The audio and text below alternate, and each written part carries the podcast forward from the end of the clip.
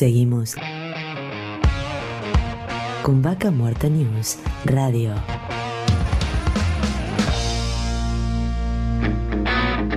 Auspicia. Estudio Jurídico Áspero y Asociados. Surlub. Distribuidor autorizado Castrol para Río Negro y Neuquén. Colegio de Ingenieros del Neuquén.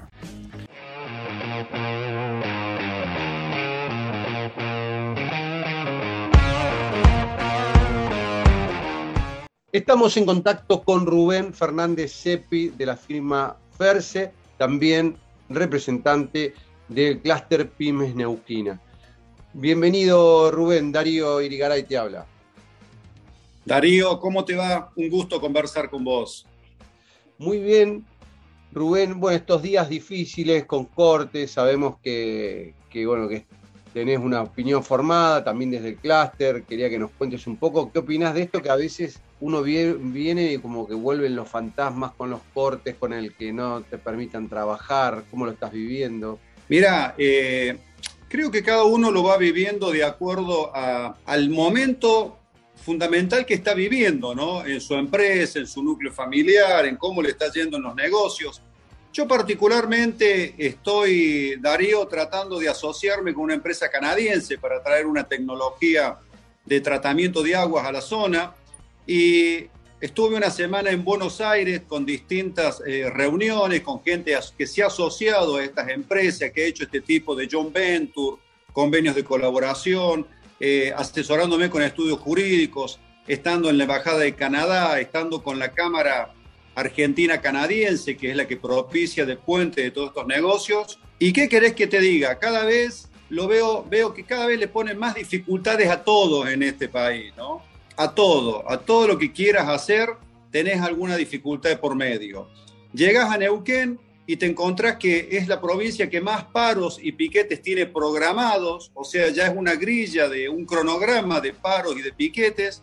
Eh, te anuncian los piquetes y, nadie del gobierno, nadie responsable sale a decir, lo vamos a atender, los vamos a ver, eh, vamos a ver qué es lo que está ocurriendo con esto. Parece que jugamos a, las escondidas y esta situación ya, ya no da para más, Darío, ¿no? Ya directamente no da para más. Nosotros de Cluster Pymes Neuquinas lo hemos manifestado reiteradas veces, hemos elevado nota, no hemos tenido respuesta, hemos pedido una mesa de diálogo abierta, grande, con todos los actores para decir cómo salimos de esta situación. Los que salen a cortar la ruta pidiendo trabajo, están atentando contra el trabajo y contra las fuentes eh, que se podrían generar en la zona. Fíjate qué contradicción. No te dejan trabajar, no pagar los impuestos y son esos mismos impuestos que se volcan después en planes sociales y demás. Entonces, esta es una situación que prácticamente la hemos naturalizado, pero es, es un estado caótico de guerra en donde nadie se hace responsable de esto. Realmente preocupante. Y ¿qué es lo que se, piensan hacer, digamos? Porque uno ve todas estas situaciones, digamos, hay funcionarios que no funcionan, por citar una frase célebre, eh, hay funcionarios que no hacen su trabajo, o sea, eh, realmente debería haber una mayor presencia del Estado tomando decisiones, haciendo cumplir la ley, simplemente. Eh, y no lo hace. Y hablemos de Estado tanto nacional como provincial, porque en este caso se han cortado en estos días rutas nacionales y tampoco se, han liberado. Prácticamente no hubo ni presentación alguna, no es que fueron y le dijeron libérense, no hubo un orden de un juez, absolutamente nada hubo estos días. No, por eso te digo que es tierra de nadie.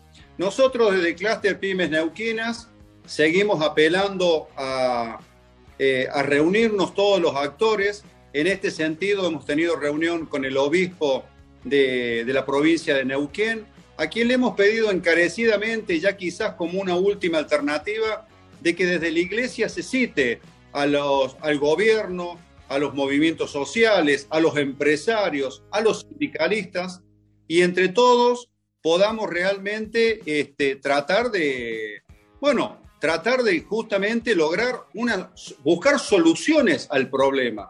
Porque vuelvo a repetir, si cortamos pidiendo trabajo, pero en nuestra acción estamos yendo en contra de la generación de trabajo, hay una contradicción tremenda en esto. y nadie se sienta a que unamos las partes, porque yo, a ver, voy a, voy a, voy a jugar a, pensar que, todo, que todos somos buenos y que está todo bien. Entonces busquemos los puntos de coincidencia para tratar de ver qué es lo que vamos a hacer. Tenemos un déficit habitacional, no es la solución ir a tomar tierras en cualquier lado, después al municipio le cuesta muchísima más plata hacer este, la refundación de esa zona. Eh, hay, lugares donde se han hecho muros eh, de contención porque han cavado tanto la barda que hasta peligran las vidas humanas. No hay agua, no hay cloaca, no hay gas, no hay electricidad. Cuando se hace eso sale más caro el collar que el perro. Entonces, ¿por qué de una vez por todas no decimos, muchachos, hasta acá llegamos, esta es la, la fotografía que tenemos, cómo le vamos a apuntar al futuro, qué plan de acción plantea cada uno, veamos cuáles son las coincidencias gruesas y marchemos para adelante. Esto, Darío, es una tarea fundamentalmente del gobierno y fundamentalmente del gobernador. Entonces, se tienen que hacer cargo si han sido elegidos para esto, ellos son nuestros empleados, se tienen que hacer cargo y salir de una vez por todas a poner la cara con todo esto. Seguro que el panorama no es fácil, pero dejar que esto siga transcurriendo es peor. Vamos profundizando todos, todos este, los problemas que tenemos. Entonces, me parece que, que, la, o sea, me parece que el primer punto es muy fácil. Reunirnos en una mesa todos los actores, dejar de lado algunas diferencias y tratar de, ver cuál es el panorama, que, cuál es la provincia que queremos tener. Sí, sí, vos, vos lo que ves que no hay una planificación y tampoco eh, hay una mesa de diálogo abierta que vos decís, eh, se está hablando este tema. Cuando pasó este, todos estos días que estuvimos cortados, más de 20 días que se cortó realmente donde se detuvo a cero vaca muerta, se paralizó la actividad, se suspendieron contratos, tal si fuera la pandemia. O sea, estamos hablando del personal de salud, que reclamaba algo justo, pero después de 40 días de reclamo, el gobierno no los quiso escuchar y dijeron, ah, no nos escuchan, hacemos esto. El gobierno no los quiso retirar de la ruta porque no iba a ir en contra de la gente que, que, estaba salvando vidas, una cosa realmente de loco, pero también el daño que se ocasionó. Ahora, vuelve este fantasma de nuevo ¿Y qué vemos que pasó en todo este tiempo? Sigue sin haber mesas de diálogo, sin anticiparse a los conflictos. O sea, eh, ya hace unos días tuvimos cortes en, San Patricio del Chañar, eh, hubo algunos cortes este, en Fortín de Piedra, y ahora estos cortes, eh, y realmente del gobierno, silencio de radio. No sé si vos escuchaste algo al respecto. No, no, no, justamente el silencio es eh, es como un trueno, ¿no? Paradójicamente, ya en toda esta paradoja que vivimos, el silencio es, es aterrador. Eh, ahora, yo insisto con una cosa, eh, cada persona que escuche lo que estamos hablando tiene que pensar que cuando un empresario no arriesga, un empresario no emprende alguna nueva actividad, son puestos de trabajo que se están perdiendo.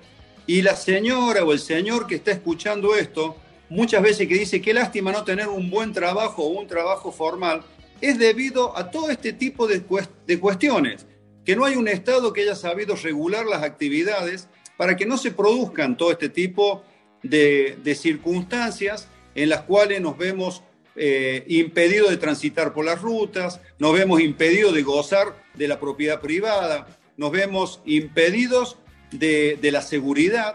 Entonces, este, la realidad es muy distinta, Darío, cuando las personas eh, reciben un sueldo aún estando en la casa y sin producir, de aquellas personas que todos los días salen y cuando salen encuentran una goma pinchada del camión, de la máquina, cuando se encuentran que ese día el capataz no fue, el obrero no fue, llovió, corre viento, no te pagan, eh, se rompió una cubierta, se rompió un motor, eh, tenés que ir al banco, tenés que pagar el alquiler, tenés que juntar el sueldo para los empleados.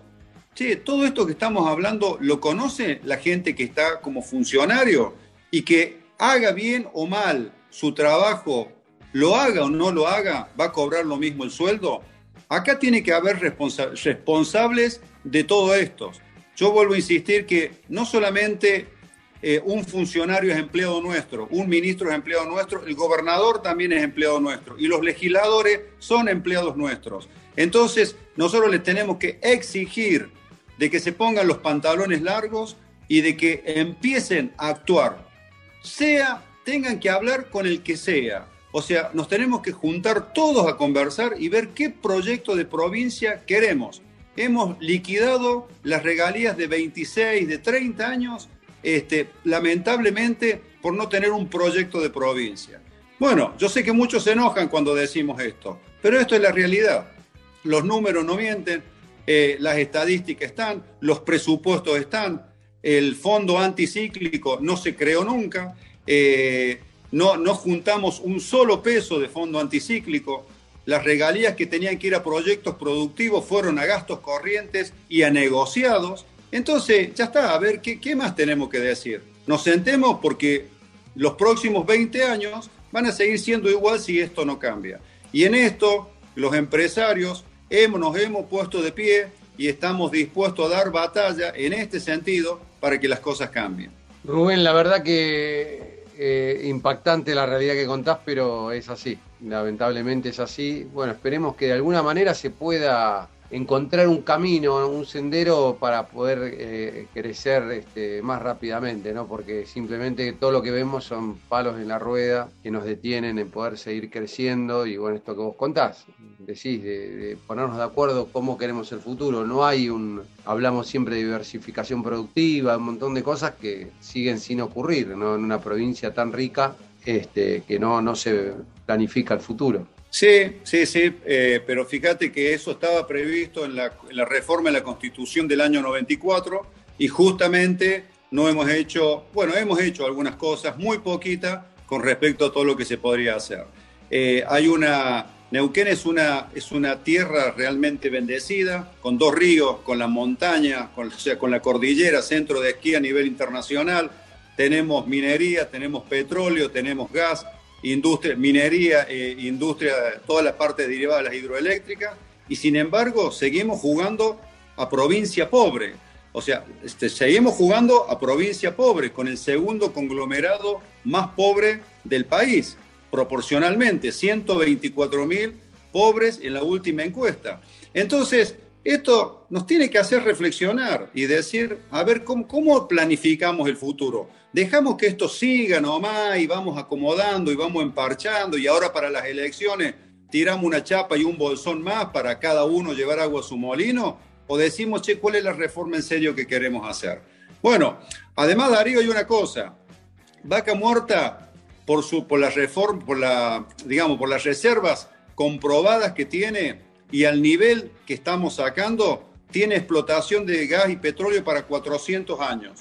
Dentro de 30, 40 años, el mundo prácticamente no va a usar los hidrocarburos. ¿Qué vamos a hacer con los 370 años que nos van a sobrar? Va a ser una riqueza que va a quedar sin explotar.